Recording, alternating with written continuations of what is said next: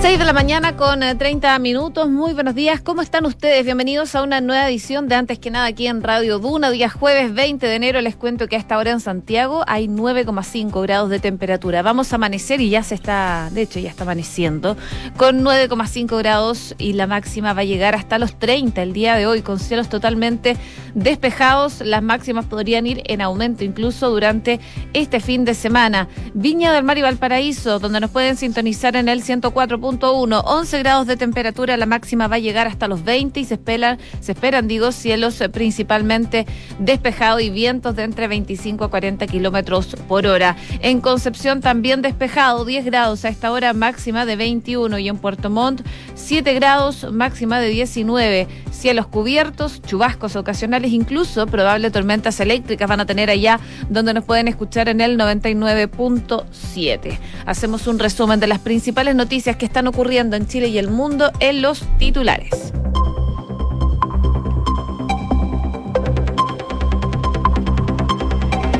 El último informe epidemiológico da cuenta que los casos activos superan los 50.000 por primera vez desde junio. De acuerdo al reporte, solo la última semana se sumaron casi 30.000 contagios en medio de este nuevo brote que está viviendo el país. El general de la Defensa Nacional en la Araucanía aseguró que si nos disparan, nuestra gente usará sus armas y habrá bajas. Aquí hay gente cobarde que mata a civiles desarmados. ¿Por qué no se enfrentan con nosotros? Los espetó el general Luis Felipe Cuellar. El Congreso espera despachar la pensión garantizada universal el próximo miércoles. Los senadores de la Comisión de Trabajo despacharon ayer este proyecto en la Comisión de Hacienda. Esta última instancia votaría la iniciativa esta semana para que pueda pasar a la sala el lunes y que luego el proyecto llegue a la Cámara para ser votado la próxima semana. El Consejo Fiscal Autónomo insiste en que el horizonte del financiamiento informado debe ser más largo, a más largo plazo del que está planteado. Los diputados Chalper y Mellado se sumaron a los confirmados de COVID en la Cámara con síntomas leves. Ambos legisladores confirmaron que están en cuarentena en medio de este brote que afecta a la corporación. Hoy acaba el plazo para presentar iniciativas populares de norma en la Convención Constituyente. La Comisión de Participación Popular estima que las últimas en llegar y quienes cumplan las formalidades serían publicadas un par de días después en la plataforma donde requieren 15.000 patrocinios ciudadanos para ser eh, debatidas en la constituyente. Joe Biden aseguró que su administración no dicta lo que pasa en Latinoamérica. El mandatario dijo que se hizo mucho daño en la región con la política exterior de las gestiones anteriores y aseguró que eh, su estrategia internacional está centrada en enmendar esos errores. Pyongyang estudia reanudar sus test nucleares y dos misiles intercontinentales. La reunión del máximo órgano ejecutivo del norte llega dos días más tarde de su último lanzamiento de misil, el cuarto de este mes. 6 de la mañana con 34 minutos. Comenzamos la mañana informados en Antes que nada con Josefina Stavrakopoulos. Bueno, ya ha iniciado el brote en el país asociado principalmente a Omicron. Las tasas semanales de nuevos casos han superado ya todos los récords de olas anteriores.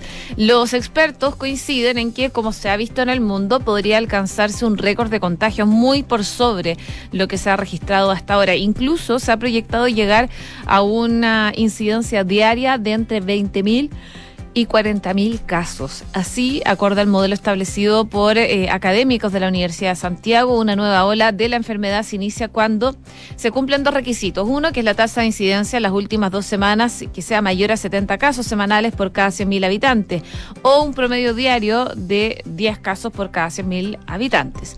Y además, como segundo punto, una tasa de incidencia de la última semana que ha sido mayor a los siete días previos. Bajo ese criterio, Chile ya cursa una cuarta ola a nivel nacional. Y según lo que eh, se explica por parte de algunos expertos, es que este brote puede seguir duplicando los casos en el futuro lo que podría hacer llegar a más de 15.000 casos al día. Y se espera eso eh, por lo menos a este viernes, a dos días más. La ola ha sido de aumento fuerte, se va a duplicar los casos semana a semana, lo que es muy característico de olas de variante Omicron. Todo hace pensar que la velocidad se va a mantener por al menos una semana más y vamos a llegar a niveles históricos de contagio. El comportamiento de esta alza tan rápida y de gran duda es si va a bajar a la misma velocidad a la que está subiendo. En Reino Unido, por ejemplo, está sucediendo eso, según lo que explican algunos académicos y parte del grupo epidemiológico matemático. Sin embargo, con el amplio porcentaje de población inoculada con refuerzo, las expresiones de la enfermedad entre los contagiados podrían ser más leves. Según la información disponible hasta ahora del informe epidemiológico de mm, variantes del MinSal, de 3.106 muestras positivas secuenciadas compatibles para Omicron, solo el 53,8 de estos detectados presenta síntomas, 17 em, han debido ser hospitalizados y solo 4 en UCI. Los decesos entre los positivos comprobados por el ISP para esta variante aún no registra muertes. El mejor escenario se configuraría si el alza, que ha alcanzado la mayor velocidad de toda la pandemia, tiene un descenso brusco tras el pic, luego de varias semanas de transmisión acelerada.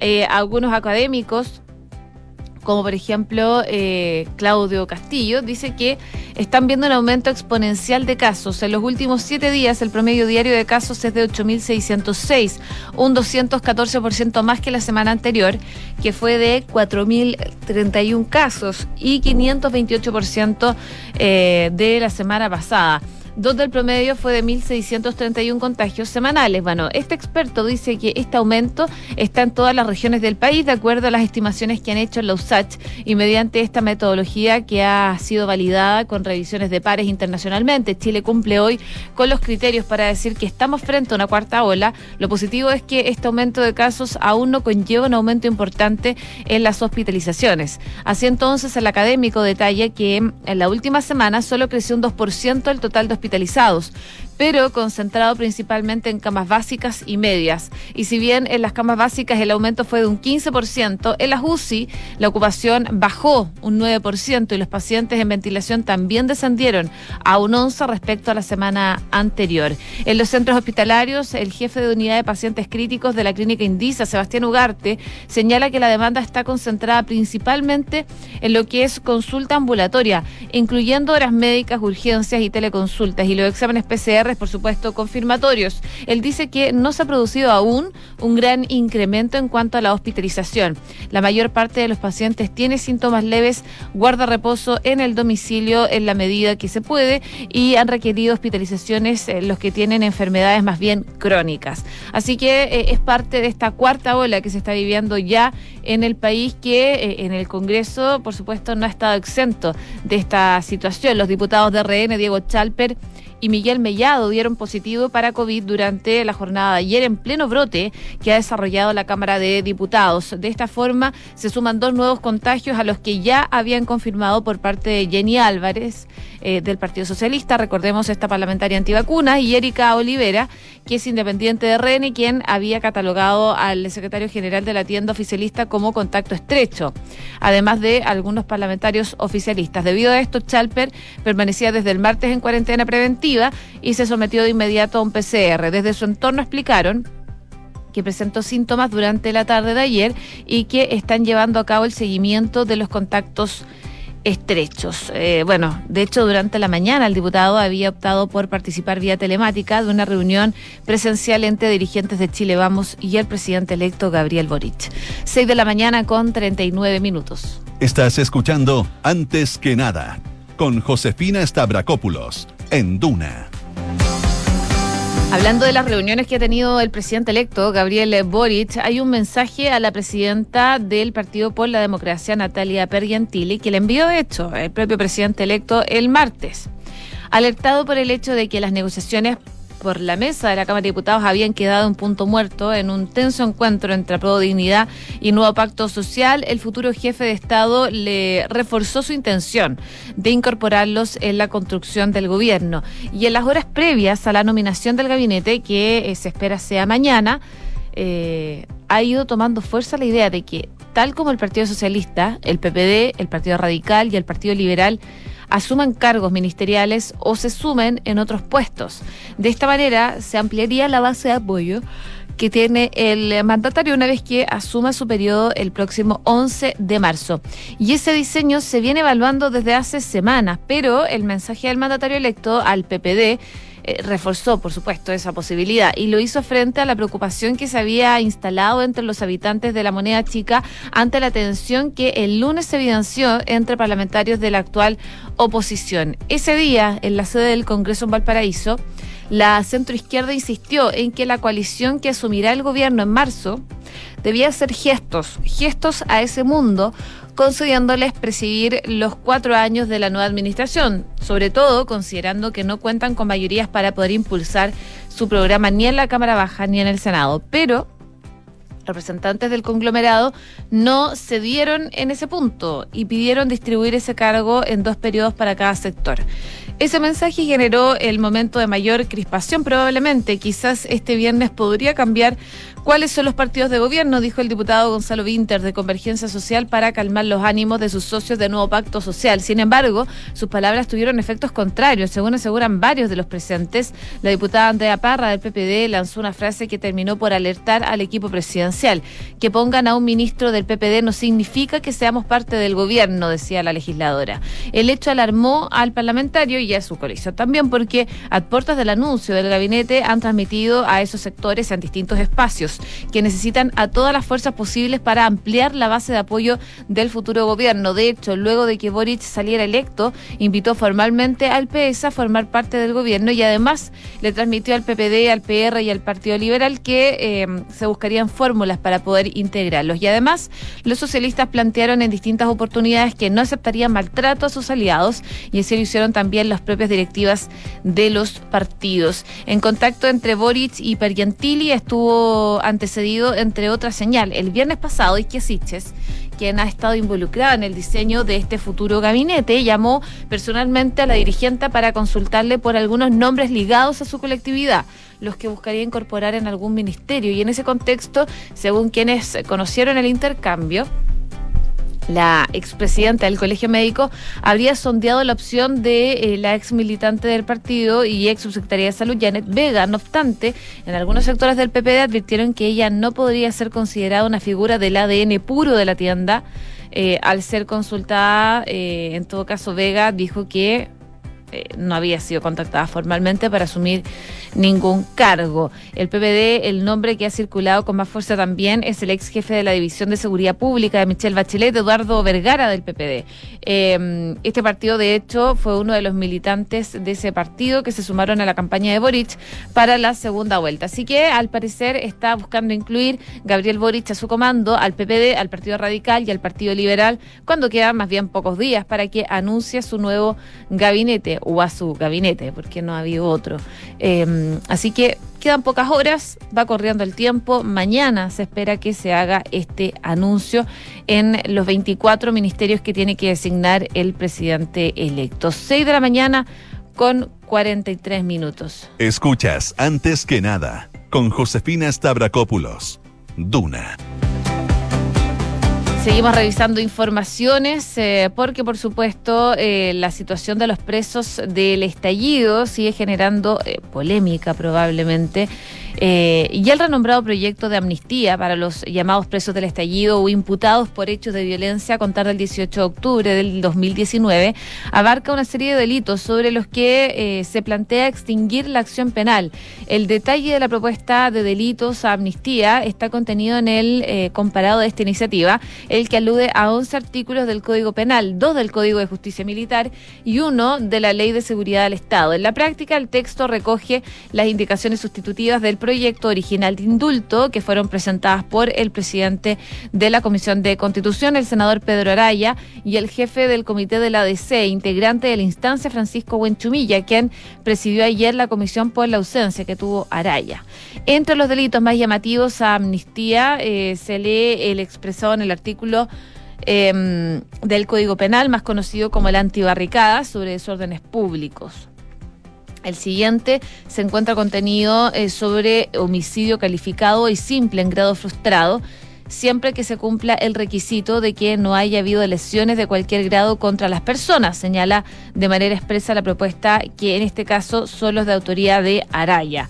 Otra proposición en la que coinciden los senadores eh, es de amnistiar el maltrato o amenaza a policía, el que se halla en el artículo del Código de Justicia Militar, en cuanto al que hiere, golpea o maltrata a obra a carabineros que se encuentre en el ejercicio de sus funciones. Este aspecto se replica para funcionarios de la PDI eh, según lo que se explica. Y el senador Huenchumilla también propone amnistiar lo conocido eh, en la ley sobre monumentos nacionales, el que causa daño a un monumento nacional o afecte cualquier modo su integridad. En cuanto al orden público, se propone beneficiar a responsables de delitos contemplados en, el, en la seguridad del Estado, los que provocaran desórdenes, por ejemplo, o cualquier otro acto de violencia distinto a alterar la tranquilidad pública, los ultrajes públicamente eh, a la bandera, el escudo o el nombre de la patria también, o hagan apología o propaganda de doctrinas, sistemas o métodos que propugnen el crimen o la violencia en cualquiera de sus formas. En la propuesta del senador Araya también se lee la opción de amnistiar el porte de armas prohibida sancionado, por supuesto, eh, sobre el control de armas y sus modificaciones.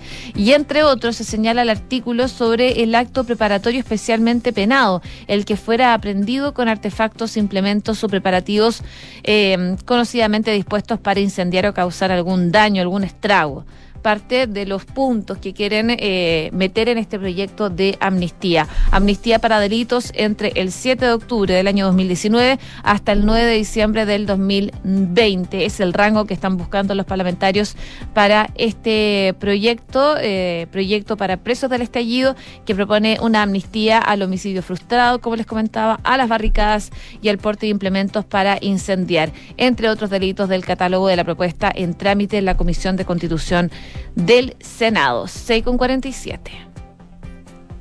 Escuchas antes que nada con Josefina Stavrakopoulos. Duna. A propósito de delitos, preocupante lo que está pasando en la Araucanía y ya el jefe de Defensa Nacional para la zona, el general del ejército Luis Cuellar, calificó de cobardes a los responsables de las muertes de un comunero en Cañete y de un agricultor en Algol, registradas eh, durante la jornada del martes por atacar a civiles desarmados y en este sentido emplazó a los violentistas a enfrentarse con las Fuerzas Armadas. El llamado fue hecho por el general Cuellar tras la reunión semanal que realizan los jefes de ambas policías. Las de gobierno y también em, el encargado de brindar seguridad y apoyo a los efectivos policiales de patrulla en la Ruta 5 Sur y camiones rurales, principalmente en la provincia de Mayeco. Esto en el contexto, ya sabemos, del homicidio del parcelero Joel Ovalle, ocurrido la tarde del martes en el sector, y la muerte de un comunero mapuche en la zona de Cañeta, así como el ataque armado a un conductor que resultó con una herida a bala en el rostro durante la mañana en el sector de Las Rosas, la ruta que une Lumaco eh, con los sauces y el ataque incendiario en el sector de eh, Quietre, de Galvarino, que terminó con una cosechera destruida y un vehículo menor incendiado. Según lo que destacaba el general, nosotros no somos policías, nosotros somos parte de las Fuerzas Armadas. Quien habla en nombre del Ejército de Chile. Eh, somos una fuerza entrenada para combatir en la guerra. Nosotros aquí no estamos desafiando absolutamente a nadie, pero si a nosotros nos disparan, la respuesta no es la que eh, a lo mejor han tenido en otras instituciones. Si a nosotros nos disparan, nuestra gente que no usa municiones de fogueo va a centrar su arma, va a identificar el blanco y va a haber bajas. Eso es una realidad. Va a haber bajas, decía el general. Y por eso les digo y repito enfáticamente aquí, hay gente cobarde que mata civiles desarmados. ¿Por qué no se enfrentan con nosotros? Los invitó, concluye el general Cuellar. Por su parte, el coordinador nacional de la macrozona sur, Pablo Urquizar, que estuvo conversando en ahora en Duna, a eso de la una de la tarde acá, eh, y entrevista que puede revisar en duna.cl, señalaba que el estado de emergencia se hace más necesario que nunca porque son estas orgánicas que no distinguen origen étnico ni color político las que terminan afectando gravemente la vida y la integridad física de las familias mapuches y no mapuches. Ambas autoridades concordaron en que una de las principales dificultades para desarrollar la tarea de seguridad es la extensión del territorio que debe proteger tres veces mayor que la región metropolitana, el cual es extremadamente complejo en cuanto a su geografía y por supuesto también en cuanto al clima. Pero por supuesto no fueron las únicas declaraciones que se vieron en torno a la situación en la macrozona sur. El presidente electo Gabriel Boric también tuvo declaraciones a propósito de la violencia que se ha vivido en las últimas horas y sobre la posibilidad de mantener este estado de excepción. El Frente Amplista lamentó las últimas situaciones ocurridas donde fallecieron dos personas. Dice, nos entristece, condenamos los asesinatos, nos preocupamos de los ataques y de la violencia y las víctimas que ha dejado este conflicto. Para avanzar hacia la paz y seguridad necesitamos la voluntad de todos. Pondremos lo mejor de nosotros en esta tarea, dijo Boric a través de su cuenta de Twitter. Por su parte, la diputada del Partido Comunista, integrante también del comando de Boric, Camila Vallejo, aseguró que eh, lamentaba mucho los incidentes y la verdad es que conmueve todas las víctimas de esta situación que han eh, sido lamentablemente históricas y creemos que hay que cambiar las recetas para abordar este conflicto. En ese sentido, confirmó o afirmó que se debe avanzar en, el, en que prime el diálogo, que se converse con todos los sectores y que haya que conversar, porque simplemente insistir en la receta de los estados de excepción, con los resultados que tenemos, parece no ser suficiente, decía la parlamentaria comunista. 6 de la mañana con 51 minutos. Estás en Antes que nada, con Josefina Stavrakopoulos. Duna 89.7. Crece esta revuelta Tory contra eh, Boris Johnson. El diputado conservador Christian Wakeford eh, anunció su fuga a las filas del Partido Laborista minutos antes de la nueva intervención de Boris Johnson en el Parlamento en medio del escándalo del Partygate. Eh, Wakeford eh, pertenecía al grupo de diputados Tories del Muro Rojo del norte de Inglaterra que otorgan a Johnson la mayoría absoluta en las elecciones del 2019 y junto a otra veintena de diputados Wakeford se sumó a la así conocida como eh, Pork Pie Plot, la trama del pastel de cerdo, con el objetivo de impulsar una moción de censura contra Johnson. En su carta de despedida, el diputado em, criticó duramente al Premier por su incapacidad para liderar el país. Christian Wakeford se presentó por primera vez el miércoles en los escaños laboristas con una mascarilla con la bandera británica y en su despedida condenó el comportamiento vergonzoso de Johnson ante el escándalo de las fiestas de COVID y acusó al Premier de haber dado la espalda a sus votantes. Dijo que las políticas del gobierno conservador no están haciendo nada por ayudar a la gente de mi distrito que está de hecho luchando por salir adelante en las peores condiciones cada día. Boris Johnson anunció de entrada, de inminente fin de las restricciones del COVID gracias al éxito fantástico, según dice él, de las campañas para la tercera vacuna de refuerzo que llega ya a más del 55% de la población, abriéndose paso a duras penas entre el clamor de los diputados. Johnson presumió de la mayor repercusión económica del G7 y el récord de creación de empleo y aludió como pudo a las incesantes preguntas sobre el Partygate.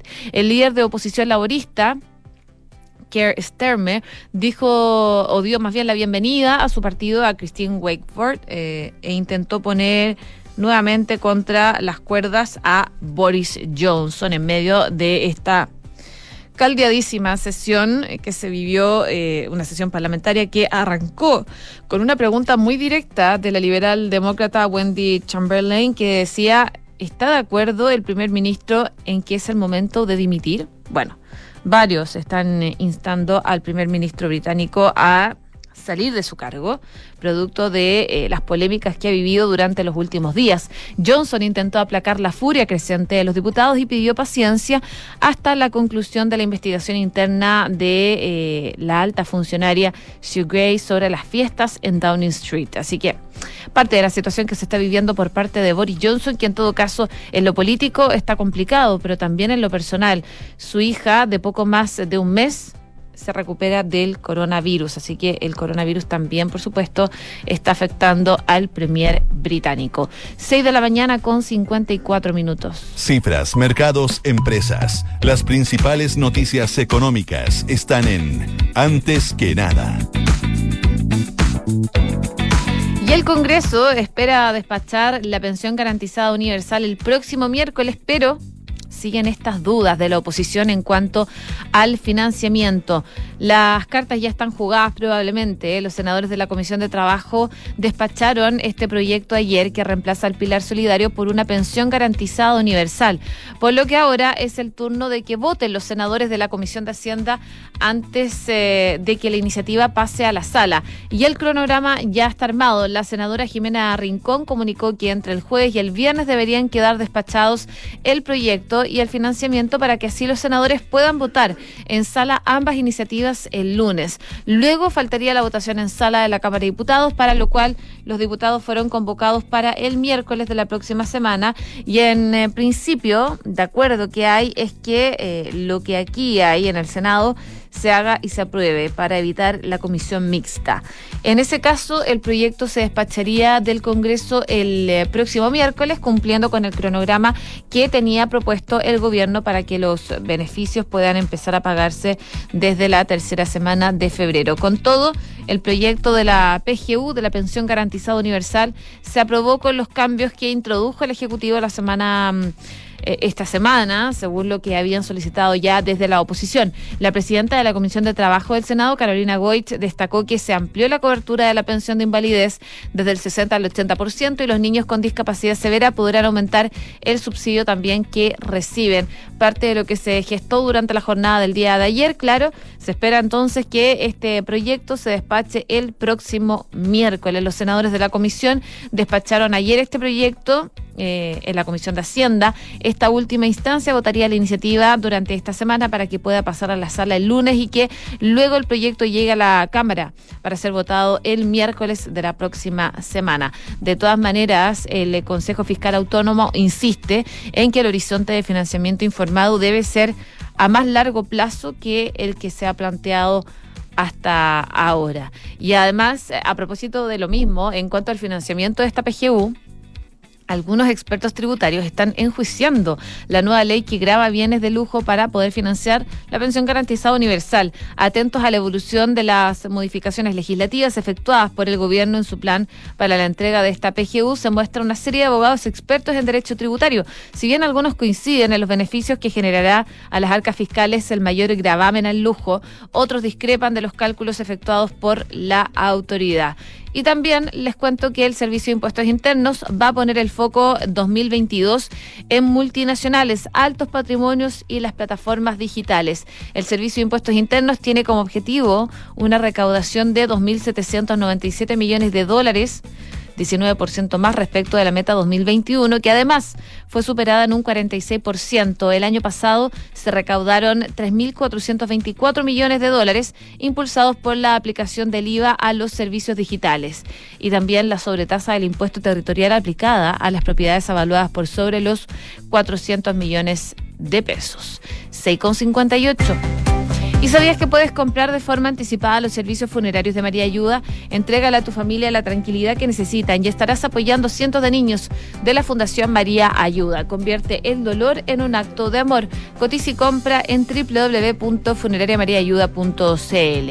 Y en consorcio quieren que manejes tranquilo y por eso con tu seguro de auto consorcio cuentan con asistencias 24/7. Estés donde estés porque están contigo en tus pequeños y grandes proyectos. Cotízalo ahora y conoce más en consorcio.cl. Nos vamos, viene de una en punto a continuación, que esté muy bien y que tengan una muy buena jornada.